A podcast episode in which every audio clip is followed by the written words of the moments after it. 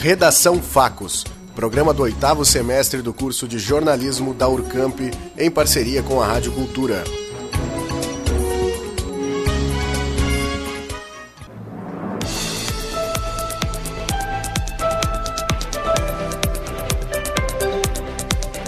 Manifestantes invadem o parlamento do Equador durante protestos contra aumento no preço dos combustíveis. SMED começa a distribuição de 39 mil peças de uniformes de verão. Bagé continua sendo líder no ranking da, da gasolina mais cara do Rio Grande do Sul. Prêmio de 25 milhões de reais da Mega Sena vai ser sorteado hoje. Relatório da Petrobras diz que manchas pretas encontradas em praias do Nordeste têm origem venezuelana. Governo do Rio Grande do Sul dá início a debates sobre mudanças na carreira dos servidores públicos. Deputado propõe debate sobre desafios da geração de energia a partir do carvão. Presidente do PSL confirma distanciamento de Bolsonaro do partido. A Associação dos Servidores do DAEB participa de seminários na região. Embrapa promove capacitação para profissionais da pecuária leiteira. Essa e outras notícias você confere agora no Redação Facos. Boa tarde. Hoje é terça-feira, dia 9 de outubro de 2019. Neste momento, 18 horas e 14 minutos pelo horário de Brasília. Em Bagé, temos sol com a presença de algumas nuvens e a temperatura é de 25 graus. A partir de agora, você acompanha as principais notícias. Militantes do movimento ecologista de desobediência civil da XR iniciaram uma mobilização de duas semanas com atos no mundo todo. O protesto é contra a falta de ação diante das mudanças climáticas. Possuindo 500 grupos em 72 países, eles contam com o apoio de Greta Thunberg, adolescente sueca que inspirou protestos de estudantes em defesa do meio ambiente. Os manifestantes pedem que se declare emergência climática e que os governos estabeleçam para 2025 o objetivo de alcançar a neutralidade nas emissões de gases causadores do efeito estufa. Nesta semana, a Secretaria Municipal de Educação e Formação Profissional deu início à entrega dos kits de uniformes escolares de verão. Cada um dos 13 mil alunos da rede pública municipal receberão duas camisetas e uma bermuda, o que totaliza 39 mil peças. Neste ano, os alunos da educação infantil, ensino fundamental e educação de jovens e adultos já receberam kits de inverno com calça, jaqueta, camiseta manga longa e meias. De acordo com a secretária de Educação, Adriana Lara, a qualidade dos materiais foi conservada para que os alunos possam sempre vestir bons uniformes. Além disso, estando todos padronizados, ficam mais seguros, protegidos e facilmente identificados, além de economizar as roupas de casa. Um levantamento semanal realizado pela Agência Nacional do Petróleo, Gás Natural e Biocombustível constatou uma redução média de um centavo no preço da gasolina e do etanol no Rio Grande do Sul, sendo encontrado o valor mais alto aqui em Bagé, onde o litro chega a custar R$ 5,23. Em Passo Fundo, o valor da gasolina é o mais barato, R$ 3,99. O etanol também apresentou uma redução, mas mesmo assim, no Rio Grande do Sul, ele é o mais caro do país. Preço mais baixo do etanol encontrado aqui em Bagé, de acordo com a ANP, foi de R$ 4,54 e o maior, R$ 4,94. Nesta quarta-feira, a Mega Sena sorteia o prêmio acumulado no valor de 25 milhões de reais. De acordo com a Caixa, caso aplicado na poupança, o valor do prêmio poderia render mais de 85 mil reais por mês, com esse dinheiro, seria possível comprar 625 carros populares, no valor de 40 mil reais. O sorteio das seis dezenas do concurso vai acontecer hoje, às 20 horas. As apostas podem ser feitas até às 19 horas em qualquer casa lotérica credenciada pela Caixa, em todo o país. O bilhete simples, com seis dezenas marcadas, custa R$ 3,50. Visando oferecer um saneamento público de qualidade e ainda promover uma união entre os colegas, a ASDAEB participa de reuniões e seminários pela região. A reportagem é de Nadine Posque. Depois de quase 50 anos de existência do Departamento de Água, Arroios e Esgotos de Bagé, foi criada em maio do ano passado a Associação dos Servidores do DAEB, a ASDAEB, a associação busca a confraternização e a união dos servidores e tem como maior objetivo a defesa do saneamento público com qualidade. O grupo participa de diversos eventos e seminários para defender essa ideia. Na semana passada, por exemplo, aconteceu o segundo seminário internacional em defesa da água pública. O evento, que aconteceu na Câmara de Vereadores de Santana do Livramento, contou com a participação de representantes do DAEB e da associação. É o que nos conta o presidente da ASDAEB, Luiz Fernando Leivas, que esteve presente durante o evento. Na atual realidade, onde eh, as políticas implementadas para o saneamento visam hoje entregar parte desse serviço, ou até mesmo o conjunto desse serviço para a iniciativa privada, nos preocupa muito. E este é um dos objetivos da criação das DAEB. Não só também pela questão da organização enquanto servidores, buscando melhores condições de trabalho, mas efetivamente buscando esse debate com a população, eh, mostrando os desafios que nós temos pela frente, ou seja, a garantia de preços justos e a garantia que este produto chegue de forma perene ao consumidor é só se nós tivermos no futuro a garantia de que ele seja público. A ASDAEB ainda prepara para esse mês um jantar para comemorar o Dia do Funcionário Público, que é celebrado no dia 28. Nadine Posque para a redação Facos. De acordo com o relatório apresentado pela Petrobras, as manchas que pintam as praias nordestinas de preto são uma mistura de óleos da Venezuela, Ainda ontem, o número de áreas atingidas no litoral brasileiro subiu para 138. O resíduo também ameaça os corais. No Rio Grande do Norte, mais uma tartaruga foi encontrada coberta de óleo e morreu no fim da tarde. Equipes do governo já recolheram 113 toneladas do produto desde o mês passado. O presidente Jair Bolsonaro reiterou que os investigadores já consideram um possível responsável pelo vazamento. Bolsonaro não falou o nome, mas disse que pode ter sido um ato criminoso. O governo do estado começou a rodada de debates do pacote que revisa carreiras dos servidores estaduais. Entre as modificações estão desde a extinção dos adicionais por tempo de serviço até o fim da incorporação de funções gratificadas às aposentadorias. No caso do magistério, a intenção é reformular todo o plano de carreira para tornar possível o pagamento do piso nacional. A previsão é de uma economia de 25 bilhões de reais em 10 anos.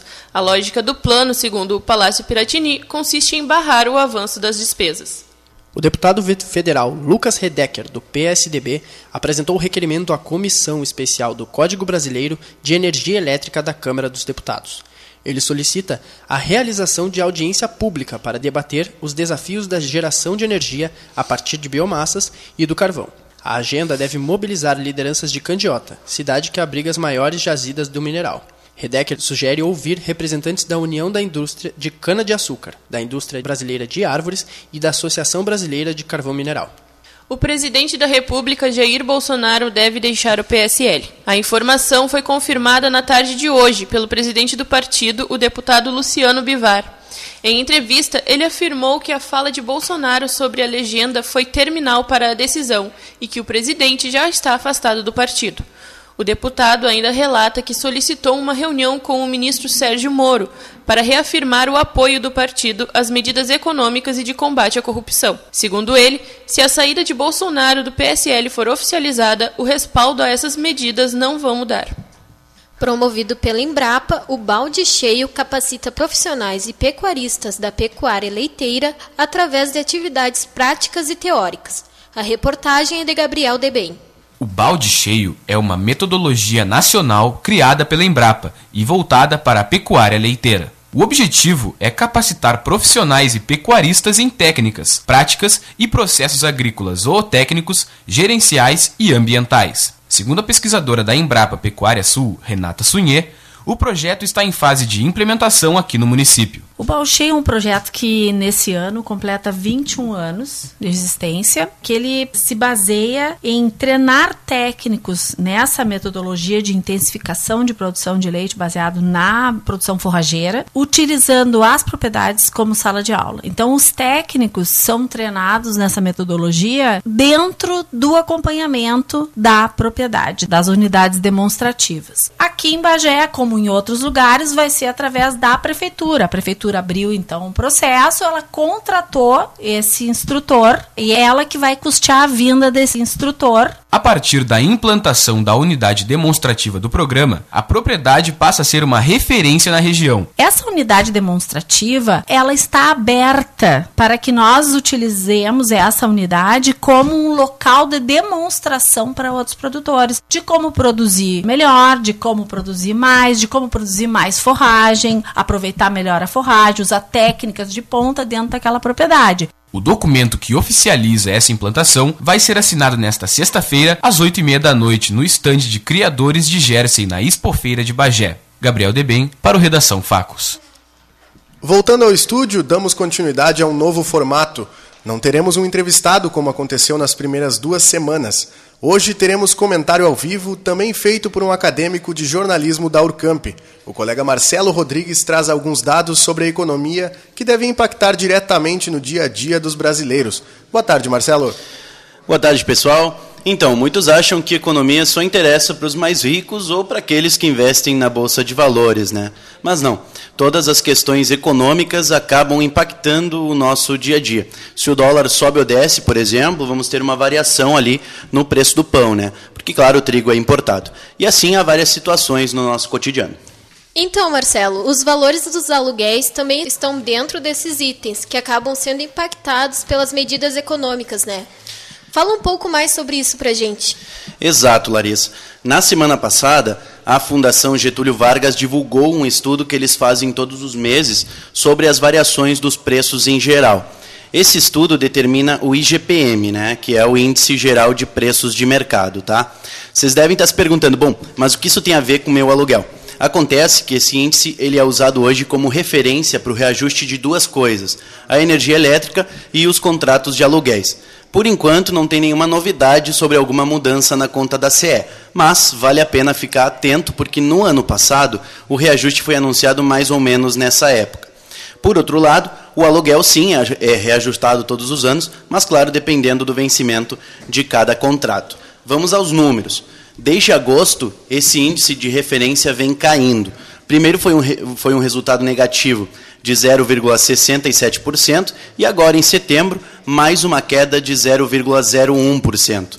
Essa última de setembro foi uma queda que não chama muito a atenção, né? Mas o detalhe vem no acumulado do índice nos últimos 12 meses, que ficou em 3,37%.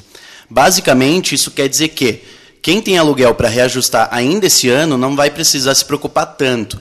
Esse resultado de 3,37% significa que a cada 100 reais de aluguel, o reajuste não deve ser maior do que 3,50. E assim proporcionalmente. Se você paga um aluguel hoje de mil reais, por exemplo, o reajuste tem que ser de aproximadamente 33 ou 34 reais.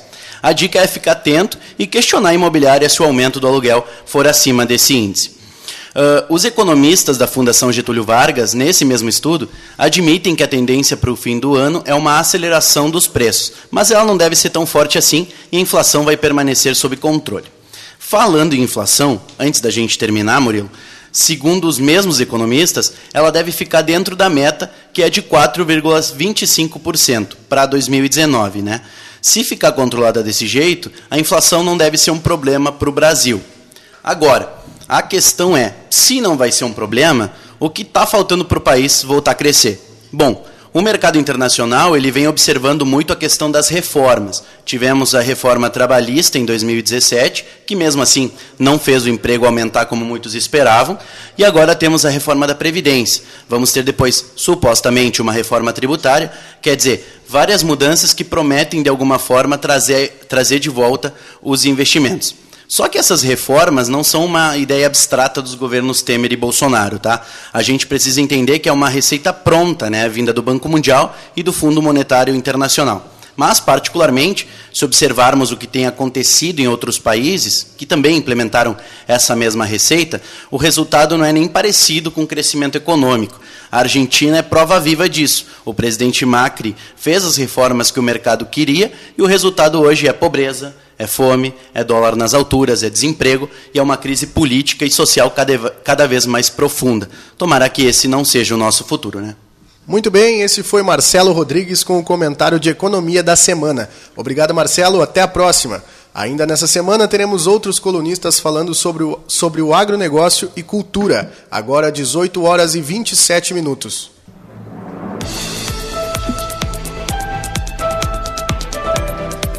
A temperatura na Rainha da Fronteira é de 25 graus.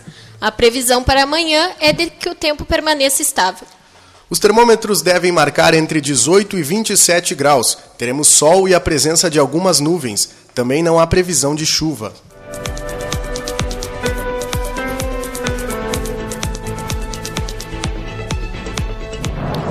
O Redação Facos fica por aqui e nós continuamos querendo ouvir a sua opinião sobre o programa. Você pode entrar em contato pelos telefones da rádio ou também pelo Facebook. Lembrando que esta é uma produção experimental feita por estudantes. A edição de hoje foi desenvolvida por Gabriel Debem, Nadine Posque, Marcelo Rodrigues, Victoria Ferreira, Augusto Soares, Cristiane Ramires, Michele Romero, Gabriel Munhoz, Murilo Alves e por mim, Larissa Macedo. A supervisão é, foi da professora Cristiane Pereira. Agora você continua ouvindo Redação News até às 7. Boa noite. Boa noite e até amanhã. Redação Facos, programa do oitavo semestre do curso de jornalismo da Urcamp, em parceria com a Rádio Cultura.